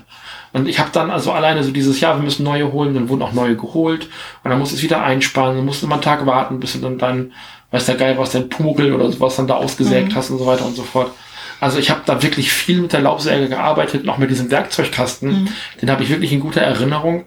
Ähm, in der ersten Wohnung, in der wir gewohnt haben, äh, bevor wir ins Haus gezogen sind, was meine Eltern ja gebaut haben, ähm, hatten wir auch noch einen kleinen Hobbyraum, also einen kleinen Kellerraum, wo mein Vater sich noch ein, eine, seine HiFi-Anlage, was ist seine Man Cave, heute würde man Man Cave sagen, mhm. glaube ich, ähm, wo dann eben so seine ganzen Sachen standen. Da hat er mit seinem Kumpel dann abends immer gesessen, hat irgendwelchen Kram gemacht und so. Und ähm, das, das, das war dann auch der Platz, wo ich dann tatsächlich mit dieser Laubsäge gearbeitet habe, während meine Mutter genervt, wirklich genervt, neben mir auf diesem kleinen Sofa saß, in diesem Kellerraum, äh, weil sie da mit mir sitzen musste. So ein Stück weit. Mhm. Und auf mich aufpassen musste in der Zeit. Und das ist wieder so ein Ding, also, ja, das wäre die Chance gewesen, für mich mit Werkzeug und sowas klarzukommen. Und ich kann eine Schraube, also ich komme mit einem Schraubendreher klar, ich kann einen Akkuschrauber in die Hand nehmen und krieg auch überall äh, die, die, die Schrauben gerade rein, kriegst auch wieder raus. Mhm. Also so dieses einmal eins des kleinen Werkzeugkastens, das habe ich definitiv draus. Mhm. Ähm, aber darüber hinaus hatte ich nie Interesse an Werkzeug. Und ich glaube, das ist so dieses, ähm, ich hatte ja Spaß am Basteln. Meine, meine Oma hat mir, als ich irgendwann 30 war oder sowas, irgendwann gesagt, ja Steffen, als Kind hast du unheimlich viel gebastelt. Und dann fiel mir das auch ein, was für schöne Sachen ich eigentlich alles gemacht habe. Mhm. Ne? Und wie kreativ ich auch gewesen bin. Und das ist halt alles verkümmert. Mhm. Und ich suche da die Verantwortung nicht bei anderen. Ich habe irgendwann das Interesse daran verloren und so dieses, dieses handwerkliche nie wieder in die Hand genommen, weil ich den Eindruck hatte, es ist für, hat für mich nicht den Benefit, weißt du, ich kann natürlich den ganzen Tag da in der Küche sitzen äh, bei meiner Oma und malen und mich da irgendwie kreativ austoben. Irgendwann komme ich halt auch da an die Grenzen meiner, meiner Leistung, meiner mhm. Fähigkeiten. Und äh, das Thema ist irgendwie, äh, das Bild ist irgendwann, ich komme, werde einfach nicht mehr besser. Und das war bei mir einfach irgendwann relativ zügig klar. Mhm. Ähm, das hat mir nochmal so einen Schub verpasst, als zwei, Anfang der 2000 also diese Manga- und Anime-Welle über Deutschland her hereinbrach und ich tatsächlich Bock hatte, Manga zeichnen zu lernen. Weil ich dachte, ich habe doch früher als Kind so unfassbar viel gemalt.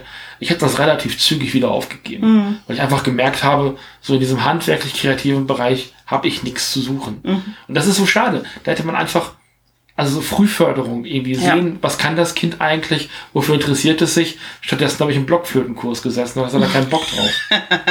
Verständlich. Mich hätte auch niemand in einem Blockflötenkurs haben wollen. Nee. Ich hatte eine Blockflöte aus Plastik. Hm. Ja. Ich hatte, ich hatte die gute Blockflöte von meiner Mutter, Ja. äh, weil natürlich keine neue angeschafft worden wurde für mich. Und weil alle Kinder in meiner Umgebung in diesen Blockflötenkurs gingen, musste ich natürlich auch da rein. Hatte da aber hart keinen Bock drauf. Und das ist, glaube ich, so dieses, wenn ich als, also von mir aus Interesse an Musik gehabt hätte und gefragt worden wäre, hast du nicht Lust? Dann wäre das das eine gewesen. Aber eines Tages hieß es, du gehst in diesen Blockflötenkurs. Und dann wurde ich also einmal, das war wie so eine Soccer-Mom, die kam einmal die Woche bei uns vorbeigefahren, äh, hat die ganzen Kinder in der, ähm, in der Nachbarschaft eingesammelt und zu dieser Mu Musikschule gefahren. Und ich saß hinten in diesem Auto drin. Und es war so zum Kotzen. Ich hätte das gehasst. Ich habe ich hab ich. Blockflöte nie gelernt, was mich halt an dem Punkt geärgert hat, als ich dann selber angefangen habe, Musik zu machen. Mhm. Das ist ja tatsächlich mal irgendwann passiert. Äh, und dann gemerkt habe, scheiße, da hättest du mal aufgepasst besser. Ja, das ist tatsächlich ähm, ja schwierig mit dem, was Eltern einem so ermöglichen als Kind oder auch aufzwingen und was dann dabei rauskommt. Wo du aber gerade bei Man Cave warst, lass uns doch mal zu Arnims Einsendung Arnim, überleiten. vielen Dank. Arnim hat unseren Twitter-Aufruf reagiert. Genau, wir möchten den hier nochmal kurz wiederholen. Da wäre ich jetzt auch drauf eingegangen. bitte, bitte. Genau. Ähm, und zwar könnt ihr auch in folgenden Sendungen uns immer mal wieder Bescheid geben, wenn ihr ein kleines neues Projekt vollendet habt oder etwas plant. Ähm, beschreibt das gerne, ähm, was ihr dabei habt. Schickt auch gerne die Bilder direkt mit. Arnim hat gesagt, sucht die mal auf Twitter, die sind da irgendwo. Ich musste sie mir also wirklich jetzt einzeln raussuchen.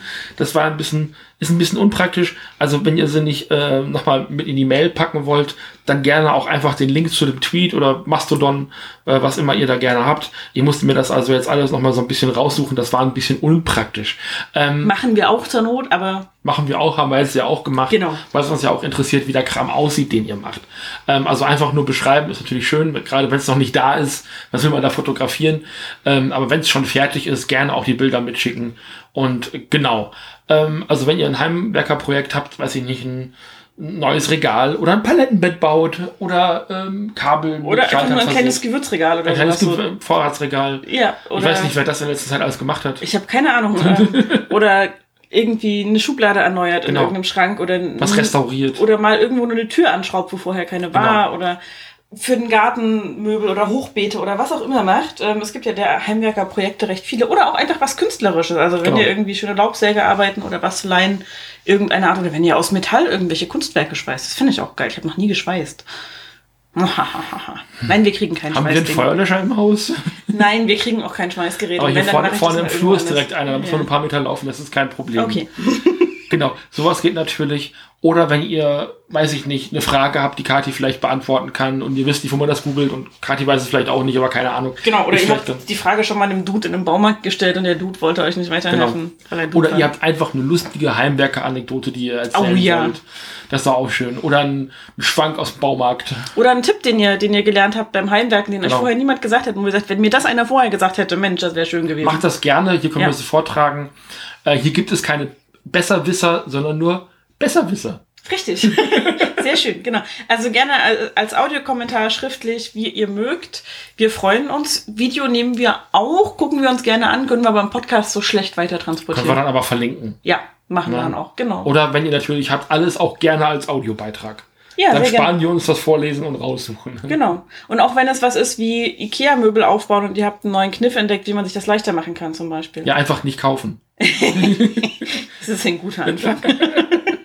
genau. Anim. Anim. Anims Projekt, willst du die E-Mail vorlesen oder wollen wir es zusammenfassen? Ähm, vorlesen ist, er hat nur kurz beschrieben, was es ist. Genau. Ähm, du kannst ja mal anfangen. Ich habe die Bilder hier, dann können wir uns noch mal angucken. Genau, also grundsätzlich ist Anims Projekt im Moment der Umbau von einem ehemaligen Notenlager. Also ich nehme an, äh, er ist Musiker Er ist Musiker. und, also nee, genau, Ja. er ist Musiker. Ich nehme an, dass daher das Notenlager kommt, dass er da mit anderen Musikern und Musikerinnen zusammen genutzt hat.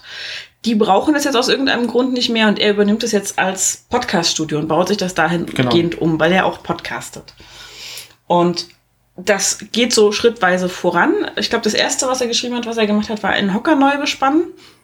So ein Kniehocker. Ich habe nicht ganz verstanden, wofür der da ist. Den habe ich auch nicht gefunden. Ich habe die schon mal gesehen, doch ich hatte auch ein Bild gefunden auf Twitter davon tatsächlich. Ist eine Sitzfläche ähm, auf einem Gestell und dann nochmal so auf halber Höhe ist so, ein, so eine schmale gepolsterte Fläche nochmal, Okay. wo man sich offenbar draufknien kann. Ich weiß nicht, für welches Instrument man das braucht oder wofür man das sonst braucht. Ähm, ich habe ja auch mit Musik nichts am Hut, es tut mir leid. Armin. ähm, ich kann da nicht viel zu sagen. Ähm, die hat er neu bepolstert, also nicht komplett neu gebaut, sondern bepolstert. Das ist äh, auch eine Handwerkstätigkeit, die ich mehr so vom Hörensagen kenne. Ich habe hier Kuchen. Njam, njam, njam, njam. Ähm, und ich weiß, meine Eltern haben mal ihre Küchenstühle neu bepolstert und neu bezogen, weil wir lange Jahre eine Katze hatten, die eine wunderschöne Kratzmaus an der Wand hängen hatte, wo sie ihre Krallen hätte schärfen können, aber sie hat es bevorzugt, das an unseren Küchenstühlen zu tun. Ähm, wer Katzen kennt, versteht das Problem. Ja. Und die mussten irgendwann neu bespannt werden, so. Und das haben meine Eltern auch selber gemacht. Und meine Mama hat immer erzählt, dass das ein bisschen anstrengend war und so. Und dabei mussten sie auch nur den Bezug austauschen, also gar nicht mal das Polster unten drunter. Das kann ja auch sein, dass das irgendwie nicht mehr intakt ist. Und ich meine, wir hätten das auch mal beim Klimansland gesehen, wie da Stühle neu gemacht wurden, aber ich bin mir nicht mehr ganz sicher. Das war, glaube ich, aber auch eher ein Sessel oder sowas. Es war ein ne? Sessel oder irgendwie sowas. Die ja. wurden komplett neu äh, bezogen. Genau. Ähm, ist jedenfalls eine wahnsinnige Arbeit, das schön und gerade hinzukriegen, so dass man nicht beim Aufstehen eine Falte im Popo hat, die sich von dem von der Falte vom Polster ergibt. Also Ähm, an, andersrum ist besser in dem Fall. ja, in der Tat. Ähm, genau. Ähm, dann hat er für einen selbstgeschweißten Schreibtisch neue Platten gemacht. Ähm, aus, also vorher war es wohl Spanholz und jetzt ist es Massivholz, Buche, wenn ich es richtig im Kopf habe. Mhm. Ich habe nicht ganz rauslesen können, ob er den Schreibtisch auch selbst geschweißt hat. Wie gesagt, Schweißen habe ich auch noch nie gemacht, finde ich mega spannend. Bin auch immer so ein bisschen. Also, es gibt so Dinge, wo ich immer sage, ich weiß, dass es funktioniert, aber ich verstehe es nicht. Okay. Flugzeuge zum Beispiel. Ich weiß, dass sie in der Luft bleiben, aber ich verstehe es nicht. Es wurde mir auch schon erklärt, ich habe es bei der Sendung mit der Maus gesehen. Ich kenne die physikalischen Prinzipien dahinter. Ich verstehe trotzdem nicht, warum die Dinger nicht einfach runterfallen. Das ist wie bei der Hummel. Man sagt ihnen einfach nicht, dass es nicht geht. Ach so, das erklärt vieles. Was ja auch Quatsch ist, aber egal. Ja. So ähnlich habe ich ein Verständnis von Schweißen. Ich sehe, dass da Leute mit Lichtblitzen auf Metall zielen und dann sind Metallstücke miteinander verschmolzen und halten bombenfest. Oder auch nicht, je nachdem, wie gut man das macht. Äh, ich habe das noch nicht ganz verstanden beim Schweißen. Aber ja, Ja. wer weiß, ob ich das jemals lernen werde. Ich muss ja auch nicht alles lernen. Ähm, genau, und dann ähm, sind jetzt noch geplant ein Regal für Instrumente, die nicht so häufig gebaut, wer äh, gebaut werden, genutzt werden. Und ein äh, Ständer für die großen Kontrabasse, Bässe? Wie ist denn die Mehrzahl von Kontrabass? Kontrabässe. Bässe. Basse. Kontrabasse, Bässe. Man weiß es nicht. Ja, diese großen Dinger halt, ne? Kontrabass in der Mehrzahl. Riesengeige. Genau. Ähm, damit die einen vernünftigen Platz haben, wo sie stehen können, wenn er sie gerade nicht spielt. Ähm, Was ich hier noch gefunden habe, äh, sind Schallschütze. Hast du die da Mhm. genau, stehen? stimmt. Die habe ich auch noch drauf, die habe ich überlesen. Genau. Ähm, für sein Podcastzimmer, was er sich ja da einritzt. Und äh, dieses Regal hat unten auch noch einen Schnittplatz, wie es aussieht. Ähm, Also die Fotos habe ich gefunden. Ich gucke auch noch mal auf Mastodon. Da sollen auch noch welche sein. Vielleicht ist es da einfacher zu finden, weil äh, bei den Bildern bei Anim sind dann viele GIFs und da findet man das, Das nicht so stimmt. gut. Deswegen wäre, Ähm. deswegen wär- wäre es zukünftig gut, wenn ihr, solltet ihr Fotos einschicken, uns die am besten gleich mitschickt. Genau. Also ihr könnt ja selber mal überprüfen, wie viele Bilder bei euch bei Medien so auftauchen, wenn ihr über Twitter guckt, was ihr an Medien habt. Und dann werdet ihr wissen, ob ihr uns das zumuten wollt, dass wir da selber durchsuchen oder nicht. Je nachdem, was ihr da twittert, ist das vielleicht auch besser. Ja. Gruß in die Night Timeline. Genau. Ähm, genau, was ich bei den äh, Schallschützen, das fand ich nämlich gut, dass du das gesagt hast. Ich habe ja auch mal einen gebaut, Ja. wenn du dich erinnerst, den Den werde ich benutzen, genau. Ja, weil wofür? Wofür, richtig. Ähm, und was ich spannend fand, ist, dass äh, das bei Arnim auch so ein äh, Do-it-yourself-Ding ist. Der hat Holzrahmen mit ähm, Badetüchern mit alten, Genau. ungenutzten bespannt und dann nochmal Spannbettlaken drüber, damit es ein bisschen besser aussieht als bei den alten Badetüchern. Ähm, mega simpler Trick. Funktioniert Bombe. So, also ich weiß von der, äh, von der Nora Hespers, Mhm. die hat mal erzählt, sie hat auch schon äh, Stühle und Tische verkehrt rum aufgestellt und da Bettdecken drüber gehangen, Ja. um einen Schallschutz zu haben, ähm, damit sie nicht diesen Raumhall beim Podcasten mit drin hat. Es geht sehr simpel. Ähm, wenn man nicht jedes Mal den Tisch aufbauen will und die Bettdecke drüber schmeißen, dann kann man sich eben auch einfach mit ganz simplen Holzgestellen und da drauf gespannten Badetüchern oder Spannbettlaken behelfen. Mega ist Idee. Also das finde ich gut. Finde ich gut. So- So, so- Sachen, das ist vor allem praktisch Ja, und für jeden Tag einsetzbar. Und man muss vor allem nicht, die sind ja halt auch teuer, diese Mhm. komischen Schaumstoffpaneele da, diese, diese eckigen, äh, die das gegebenenfalls auch machen. Ja. Genau, das ähm, ist so diese Do-it-yourself, die ein bisschen günstiger ist im Zweifelsfall. Und äh, ja, vielleicht ist das auch eine gute Möglichkeit, einfach mal neue Badetücher zu kaufen. Und man sagt, aber ich musste die alten jetzt leider für den Schallschutz. Gerade sowas hat man ja auch eigentlich immer zu viel. Ja, Ne? das Und Dann, stimmt. dann hinzugehen, ach nee, von dem alten kann ich mich nicht trennen. Da habe ich mich 1992 schon im Badeurlaub an. Äh, da klebt noch Sand von der Costa Cabana drin. ja. oder Urlaubstipps geben wir dann nächstes Mal. Lieber nicht. ähm, genau, und dann hätte ich gerne noch äh, heute eine Empfehlung ausgesprochen. Eine Empfehlung. Was wir nämlich gerne gucken in letzter Zeit, ist ein YouTube-Kanal Ah, ist das so? mit dem allerbesten äh, Intro-Song für Heimwecker. Also wir gucken ja einige YouTube-Kanäle, ähm, auch Heimwecker. Du hattest das über Woodturning mal gefunden. Wir gucken, also wir, ich muss da ein bisschen einordnen. Wir Ja. gucken, weil Kati das sehr interessant findet. Ja. Oft so Handwerkskanäle. Ja. Ähm, das ist eine ähnliche Kategorie wie, ähm, wie äh, Kochkanäle. Mhm. Und dann gibt's auch noch ASMR. Und das, was wir vorher geguckt haben, nämlich so Restauration, Mhm. so Dinge restaurieren. Ähm, das ist halt, fällt auch grob unter diese Kategorie ASMR, weil es halt Leute tun was mit ihren Händen und es macht Geräusche. Mhm. Wir gucken das aber nicht aus diesem ASMR-Faktor heraus, also nicht zur Beruhigung, sondern einfach, weil wir sehen wollen, wie was Altes, Kaputtes wieder hübsch wird. Ja. Manchmal tun die das in Neonfarben, das ist nicht so hübsch. Und über diese Restaurationsvideos, die wir aus, glaube ich, drei oder vier Kanälen inzwischen gucken oder geguckt haben, da wird es auch gerade ein bisschen stiller in diesem Genre, hätte ich gesagt, ähm, sind wir über Woodturning bei ähm, der äh, Scrapwood Challenge gelandet. Genau, das ist der Kanal, den ich gerne empfehlen würde. Genau. Woodturning, nochmal kurz zur Einordnung, ist im Prinzip Holzdreherei. Drechselarbeiten. Also Holzdreherei. Kann man wörtlich übersetzen. Genau. Ja, Ja. Holzdreherei. Und dann sind wir bei der Scrapwood Challenge gelandet. Von Some Peg Makes oder wie heißt der Kanal? Pask, Pask Makes, glaube ich. Pest Makes. Also ich glaube, der Nachname ist Pask, irgendwie Genau. von dem Menschen, der es macht. Wir vermuten mittlerweile, dass er Australier ist. Genau. Ähm, der hat eine wunderschöne große Werkstatt irgendwie bei seinem, an seinem Haus, in der Nähe seines Hauses. Äh, Man weiß es nicht genau, weil man sieht immer nur die Werkstatt und so ein bisschen was, wenn er aus der Werkstatttür mal rausfilmt, versehentlich. Und der macht tolle Sachen aus altem Holz. Also aus Scrapwood, also Abfallholz. Und hat da schon ganz tolle Sachen gemacht. Also ähm, ich glaube, du bist mal über diesen Narnia-Kleiderschrank äh, in Das diese das, genau. Richtung gekommen, ne? Und dann haben wir von da weitergeguckt. Dann hat er irgendwie Tische mit so Intarsienarbeiten gemacht und Regale und neulich so einen Werkzeugkasten, wie es auch früher Nähkästen gab, so, wo Also die Fächer so auseinanderziehen und aufklappen Der konntest. scheint wohl Auftragsarbeiten zu machen Mhm. und dieser Narnia-Schrank muss es wohl auch gewesen sein. Ich glaube, der war nicht Teil dieser Scrapwood Challenge, oder? Nee, der war nicht bei der Scrapwood Challenge Ähm, dabei, aber der hat es aus alten genau. Paletten gemacht, glaube ich, ne? Alte Pal ja, f- vielleicht meistens ist es halt altes Holz, was er Mhm. eben ähm, dann eben auch aufbereitet, komplett abschleift in so einer Schleifmaschine. Also Mhm. der hat auch für alles mögliche eine große Maschine stehen. Also wenn ihr so so so so Werkstatt-Maschinenporn haben wollt, dann ist das glaube ich ziemlich nice.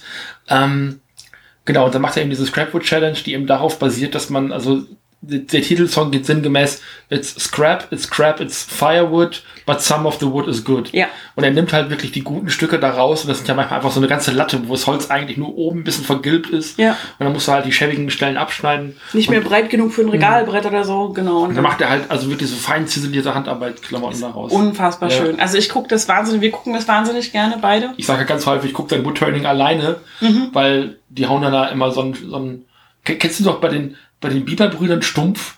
Ja. So nehmen die dann halt und machen dann einen Becher draus, so einen Holzbecher Ja. oder kippen das mit Acryl irgendwie voll oder ist das Raisin äh, Epoxidharz. Äh, genau, Epoxid. Ähm, also füllen dann da irgendwie die Lücken aus und machen dann irgendwas, was noch ein, weiß nicht, diese Szene bei, bei den Simpsons, wenn sie aus allem möglichen, also so riesen Baumstamm so einen Kegel machen oder sowas. Und Zahnstocher oder so. Ja, ja. Äh, Also das Phänomen ist, dass das ermüdet halt irgendwann.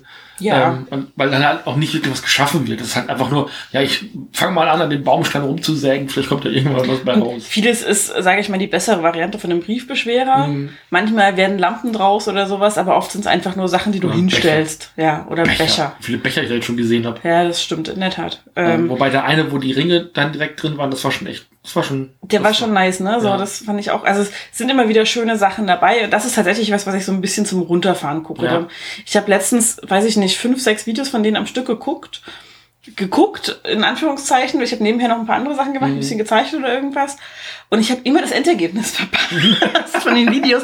Und ich habe nie zurückgespult, um mir anzugucken, was es jetzt eigentlich geworden ist. Weil das nächste sehr ähnlich ist. Das auch, ne? nächste ist sehr ähnlich und ich gucke einfach gerne, wie sich das Zeug dann dreht. Und ähm, ich mag das, wenn Dinge sich so sehr schnell bewegen. Beim Töpfern finde ich das auch so schön. Und dann siehst du, wie so eine kleine Stelle, die du da so einen Impact reinmachst, irgendwie das ganze Ding in der Form verändert. So. Oder zum Einsturz bringt. Das ist mir, das beim, ist mir beim Töpfern immer passiert. Das passiert auch gerne mal, ja. Nein, Ähm, äh, Scrapwood Challenge, äh, Ja. Mhm. aber zurück, ist sehr, sehr cool. Weil eine Sache, die mich da wirklich fasziniert, ist, der hat so kleine Hilfshölzer, Mhm. die er irgendwo dranhält. Also, wenn man so ein Kantholz sich vorstellt, das hat ja eine gewisse Dimension. Und jetzt versucht man bei so einem Kantholz, um es dann tatsächlich mal in so eine Drechselbank einzulegen, äh, seinen Mittelpunkt zu finden. Ja. Da suchst du gegebenenfalls ewig. Und der hat halt so ein Holz, das da kann er dann Diagonalen machen. Das ist in einem rechten Winkel irgendwie. Das sind Dinge, die macht er sich halt selber und macht dann eben diese Winkel und hat, äh, beziehungsweise diese Diagonalen da rein und hat dann den definitiven Mittelpunkt dieses Kantholzes und kann das dann einspannen. Und solche Sachen hat er für alle möglichen Ja. Zwecke. Hat auch immer ein T-Shirt an, auf dem steht Hand Tools are cool. Mhm. Da stimme ich ihm zu. Also er macht ganz viel, wirklich mit ganz viel Handarbeit. Ja. Also ähm, er hat da auch eine Bandsäge stehen und äh, wie gesagt so große Schleifmaschinen und alles. Und für manche Sachen brauchst du einfach auch Maschinen. Aber er hat auch relativ viele kleine Sachen. Mhm. Und was ich schön finde, ist halt, dass er wirklich ähm, auch zeigt, wie er bestimmte Dinge macht. Dass er viele Dinge selber macht. Er hat sich auch so einen ähm, Klotz nenne ich es jetzt mal gebastelt, mit dem er Dübel selber auf die passende Größe Genau. hauen kann, so indem er einfach von oben die Stöckchen durchhämmert. Oben drauf ist eine Metallplatte, wo dann die Löcher in der entsprechenden Größe drin sind. Ähm, mega cool. Und er sagt halt auch, wenn was schief geht und sagt, ja, und das habe ich mir nicht so gut überlegt und deswegen habe ich es dann anders gemacht oder wie auch immer. Ähm, das sind in dem Sinne keine Tutorials, weil die schneller gedreht sind, die Videos. Also du kannst es nicht nachbauen nach dem, was er da macht. Ähm, aber so ein paar Sachen sind halt schon coole Tipps einfach für kleinere Projekte. Also er macht halt wirklich große Sachen und aufwendige Sachen. Und so für kleinere Projekte sind da einfach ein paar Sachen drin, wo ich denke, so, ach guck, so einfach geht das. Das hat für mich da tatsächlich eher so den, den Effekt von so Bob Ross, Ja. wenn du halt siehst, wie die Dinge entstehen und vor deinem Auge fertig werden. Mhm.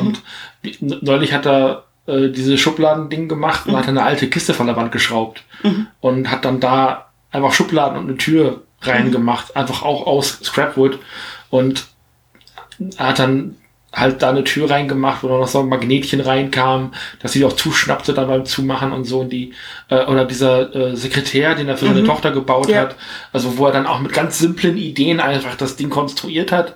Also der hat sicherlich das auch nicht alles sich selber ausgedacht, aber er hat diese Methoden halt zusammengeführt zu einem funktionierenden alltagstauglichen Möbel. Und das fasziniert mich halt, wenn ich sehe, dass Leute da also mit sehr simplen Ideen was sehr Effektives eben Ja, herstellen. das ist halt auch, er macht es nicht überkomplex, sondern er macht es wirklich so, dass es funktioniert. Im Zweifelsfall sieht es auch wirklich gut aus. Also, ja, diese Verzierungen, die er dann hat, ähm, die machen ihm, glaube ich, auch Spaß, auch wenn ich es für eine unfassbare Frickelarbeit habe. Wahrscheinlich hat er eine Also- anstrengende Frau, man weiß es nicht. Keine Ahnung. Also es ist im Prinzip so, als würde er ein komplexes Spinnnetz aus, aus Zahnstochern legen wollen oder so. Und die Zahnstocher aber vorher selber schnitzen und anspitzen und hast du nicht gesehen. Und dann aber auch wirklich in dem korrekten Winkel dann nochmal mit der, ähm, will nicht sagen, mit der, äh, mit dem Meißel. Ja, Nochmal, äh, wobei das ist, glaube ich, tatsächlich eher ein Messer als ein Meißel.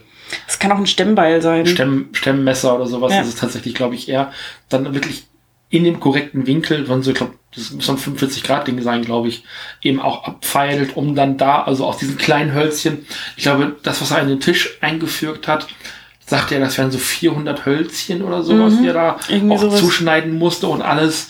Und dann auch dann nochmal mit so einem Zahnstocher oder mit so einem Schaschlikspieß Ja. oder sowas mit Leim einschmiert. Aus so einem, Ah, es ist also, ach, Ja, ich würde wahnsinnig werden, aber ich guck's mir gerne an. Ja, zum Angucken ist es wunderschön. Der macht das auch echt sympathisch, finde ich, genau. Und ich habe mich neulich mega gefreut, weil bei dem letzten Projekt, das wir gesehen haben, hat er hat er eins meiner Lieblingswerkzeuge benutzt, nämlich einen Anschlagwinkel. Ein Schlagwinkel. Dann habe ich gesagt, guck mal, der nimmt seinen Anschlagwinkel. Und dann hast du mich gefragt, was ist denn ein Anschlagwinkel? Und ich sagte, ich habe sowas. Gib mir das mal. Ja, Den, den, Anschlag, das doch mal. den, den Anschlagwinkel, ähm, das ist die Stelle, wo das Känguru sich mit seinem asozialen Netzwerk trifft. Nein, Fast. das ist, ähm, was ist das für ein Material? Das ist schwerer als Aluminium, hätte ich gesagt. Ja. Das ist ein, Ei- ein, ein Eisen. Ja, Ähm, könnte sogar Stahl sein, bin ich mir gerade nicht sicher. ja. Äh, ja, wie kann man das beschreiben? Das ist ein, ein, äh, 90 Grad Ding. Also Mhm. einmal, guck doch bei Google nach. Im Prinzip ein L aus Metall. genau, Und an dem kurzen Ende unten ist nochmal ein Fuß dran, damit es nicht umkippt, wenn man es aufrecht hinstellt. genau. Also dafür ist der Fuß eigentlich nicht da, aber so funktioniert es und dann wisst ihr, wie der da dran ist, der Fuß. Kann man bei ich Ikea kaufen, ne? Das, das sind verschiedene Buchstaben. Gibt's, Genau, ne? so Ja. Deko, ja. Genau. Genau, das ist das L und irgendwann kommt noch ein O und ein V und ein E dazu hier fürs Regal. Nein. Ähm, Habe ich jetzt nicht mitgeschnitten gerade irgendwie, keine Ahnung. L-O-V-E? Ach so, Ja. ich, ich war, so, war so bei Löw. Ja, ja. Nein. Ähm, genau, und damit kann man ähm, sehr schön rechte Winkel anzeichnen. Wozu ist diese Kerbe? Ich nutze sie, um das Ding an meinem Werkzeugregal aufzuhängen. Ich bin nicht sicher, ob man es nicht auch dazu nutzen kann, einen Orientierungsnagel in Holz zu stemmen und dann mit dem Bleistift äh, so zu fahren, dass man äh, einen Kreis machen kann. Also dass man den Bleistift ansetzt am, am Winkel und einen Kreis auf Holz fährt um das gleiche Center drumherum. Okay, Weiß ich nicht, habe ich noch nicht probiert. Vielleicht ist es auch wirklich nur zum Anhängen gedacht. Okay. Wäre möglich. Ähm, Hätte ich ja in das Material gemacht, aber na gut. Ja, ich habe da auch keine, also es gibt Anschlagwinkel auch in komplexerer Ausführung, als ich sie hier habe. Es gibt auch welche, wo quasi das Ja. kurze Ende vom L aus dickerem Metall ist und das lange Ende ist eingefügt als schmales Metall. Ich kenne es auch mit einem Plastikgriff. Das gibt es offensichtlich auch. Ähm, eher selten, weil das Ding ähm, nach Möglichkeit stabil sein sollte, um diesen rechten Winkel beizubehalten. Also ich kenne es eigentlich nur aus komplett Metall. Vielleicht meine ich auch was anderes. Ist Erklär möglich. doch mal, wie das funktioniert. Das funktioniert folgendermaßen. Ihr habt Du hast doch hier Papier und was zum Schreiben. Da macht das doch mal wirklich. Also, Ja. ich habe mich immer gewundert, der hat ja auch diese, diese anderen Tools eben dabei. ja. ähm, und, und hält das dann immer dran und macht zwei Striche und dann sind das übertragene Werte. Und ich verstehe Genau. in der kurzen Zeit immer schon gar nicht, was da passiert. Also stellt euch vor, ihr habt ein, ein Kantholz tatsächlich und ihr habt auf einer Seite schon irgendwie die Stelle ausgemessen, an der ihr sägen wollt, meinetwegen. So, und dann habt ihr da einen Strich und jetzt wollt ihr das aber auf alle vier Seiten übertragen, aus welchem Grund auch immer. Und dann nehmt ihr den, äh, den Anschlagwinkel und steckt ihn mit der dicken Seite so hin, dass er auf der Seite, wo ihr die Markierung gemacht habt, anschlägt. Deswegen auch Anschlag. Also ich mache jetzt mal hier die Markierung auf der einen Seite vom Block, auf der Schmalseite. Dann sieht es nicht so richtig da. So. Und damit ich es hier nicht wieder neu ausmessen muss, weil das ja umständlich ist und im Zweifelsfall auch da drüben nicht neu ausmessen muss, schiebe ich den Anschlagwinkel hier ran und kann dann da, wo das äh, schmale Ende vom Metall rüber geht, einfach den Strich lang ziehen. Okay. Ähm, und das kann ich halt an sehr vielen Stellen machen, egal wie dick das Holz ist. Ähm, in alle Richtungen. Ich kann das einmal drumherum machen, auch wenn ich irgendwie eine, eine Kerbe machen will, die gerade sein soll, ähm, dass ich mir die vorzeichnen kann und ähnliches. Ich habe halt immer noch nicht so ganz verstanden. Und ich kann damit eben wirklich im rechten Winkel Linien aufzeichnen. Auf, also im rechten Winkel zu der Kante, an der ich den Anschlagwinkel anzeichne, ohne dass ich mit dem Geodreieck rumhantieren muss, das aus Plastik ist und zwischen dem ganzen Metallwerkzeug vielleicht nicht so gut funktioniert. Es geht also wirklich nur darum, von einem bestimmten Punkt einfach eine lange Linie zu ziehen. Im rechten Winkel und die gerade zu halten nach Möglichkeit. Also weil es ist, wenn du, wenn du versuchst bei einem Holz, ich habe das mal versucht tatsächlich bei einem Kantholz, ähm, von einer Seite, wo ich mir eine Markierung gemacht hatte, eine gerade Linie einmal ringsrum zu ziehen und ich bin mit einem halben Zentimeter Unterschied angekommen auf der anderen Seite. Weil es einfach schwierig ist, nach Augenmaß eine gerade Linie zu behalten. Ja, fast, fast unmöglich. fast unmöglich. Es mag Menschen geben, die das können. Ich kann das überhaupt nicht. Ähm, und so kannst du eben mit einem Anschlagwinkel da einfach den rechten Winkel anpeilen. Oder auch wenn du ähm, über eine längere Strecke meinetwegen Markierungen an einer bestimmten Stelle hast, aus welchem Grund auch immer die Markierung nicht direkt an der Kante ist zum Beispiel, Mhm. ähm, kannst du so eine Markierung einfach im rechten Winkel verlängern. Ich finde das mega praktisch, weil das braucht man öfter mal, gerade wenn man irgendwie sägen muss, weil man an einer Seite besser messen kann, zum Beispiel. Also besser des, ähm, den Zollstock anlegen oder was auch immer. Und von der anderen Seite aber anfangen muss zu sägen, weil es besser auf die Sägebank passt oder sowas. Und dafür finde ich das echt mega praktisch. Ich mag das sehr gerne und ich war mega geflasht, als äh, ich irgendwann mal rausgefunden habe, wie man guckt, ob das Ding noch geeicht ist. Also Ja. ich habe ja vorhin schon erwähnt, mir fallen immer mal Werkzeuge runter. Ähm, und natürlich kann ich versuchen, da ein Geodreieck anzulegen und zu gucken, ob das passt. Ich kann aber halt auch einfach ein Stück altes Holz nehmen. Ich mache das mal hier so. Dann lege ich das an einem Ende an mache da, ups, mache da einen Strich. Dann drehe ich das auf die andere Seite von dem Holz und lege es da an die Ecke an. Und mache da wieder einen Strich. Parallel oder auf der gleichen Stelle? Ähm, ich versuche den Strich zu treffen, den ich ähm, Okay. habe, beziehungsweise den überlappen zu haben. Also Mhm. jetzt wäre es hier quasi, ich würde gucken, ob ich den treffe. Und wenn ich den nicht hier lang ziehen kann, sondern der auseinandergeht, weil das Papier schief liegt, Ja. Ähm, dann weiß ich, okay, das Ding ist nicht mehr geeicht. Ich kann mich nicht darauf verlassen, dass ich damit einen rechten Winkel kriege. Ich habe es einmal zu oft runterfallen lassen. Aber man spannt das Holz ja auch dann in der Regel irgendwo ein, ne? Ja, in der Regel schon. Naja, gut. Naja, Ja, ich muss das ja nicht wissen. nee. Ich sehe schon, es begeistert dich nicht annähernd so sehr wie mich. Nein, ich kann da tatsächlich die Faszination. Ich sehe den praktischen Nutzen. Ja. Ähm, freue mich aber für dich, dass du dich so freuen kannst. Okay. Ja. Es ist halt auch eine Möglichkeit, dass einem das Ding einfach nicht wegrutscht, während man es. Ähm, Naja, das ist mir schon ne? klar. Also dieses Ansch- also ich finde das einfach. Ich mag dieses Gerät. Also wir haben heute gelernt, Katis Lieblingswerkzeug ist der Anschlagwinkel. Eins meiner Lieblingswerkzeuge. Es gibt so viele davon. Das, Nein, das nächste ist- hören Sie dann in der nächsten Sendung, hätte ich gesagt. irgendwann werde ich mal eine ganze Sendung nur über Sägen machen. Fuchsschwanz, Laubsäge, Stichsäge. Okay. Apropos Stichsäge. Ich weiß gar nicht, ob ich dir das erzählt habe. Das muss ich mal kurz erzählen. Eine Anekdote mit meinem Papa. Das wird hier so eine Rubrik. Ähm, wir haben das letzte Mal, als wir Doch ein Comedy-Podcast, ne? Ja, ich glaube, als wir das letzte Mal da waren, wollte mein Papa eine Leinwand aufhängen, wie du dich erinnerst, für einen Beamer.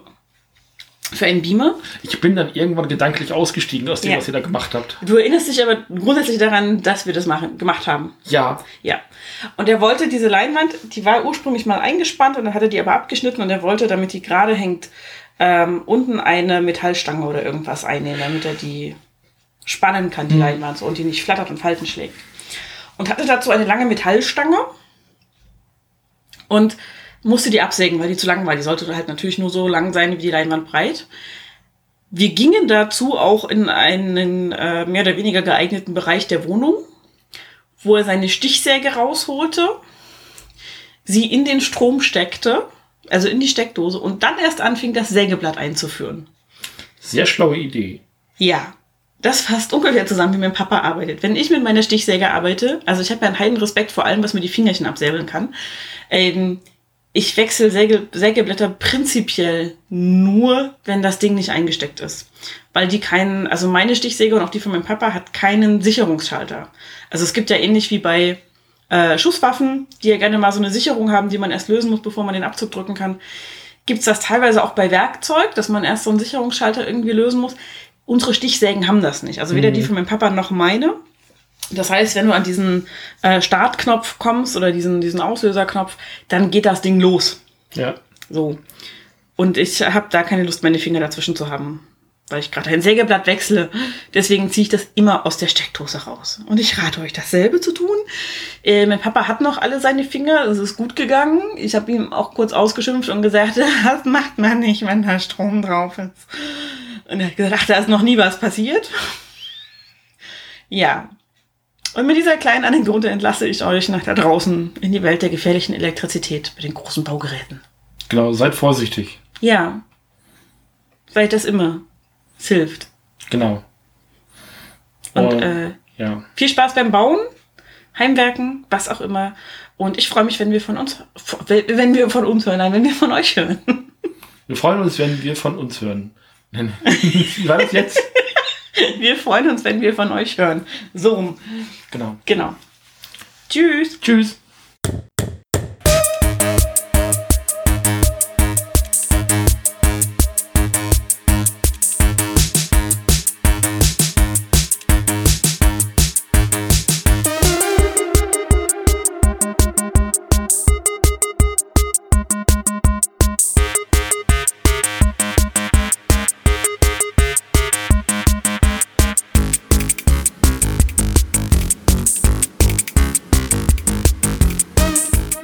Eine Produktion des Nerd Nerd Nerd Podcast Networks. Bei Fragen, Kommentaren sowie Themen- und Verbesserungsvorschlägen kontaktiert uns gerne. Auf Twitter findet ihr uns unter nnn-podcast. Unsere E-Mail-Adresse lautet nerdnerdnerd.podcast@gmail.com. Ebenso freuen wir uns über eine ehrliche Bewertung bei iTunes und ein Herzchen bei FIT. Erzählt auch euren Freunden und Familien von uns. Vielen Dank.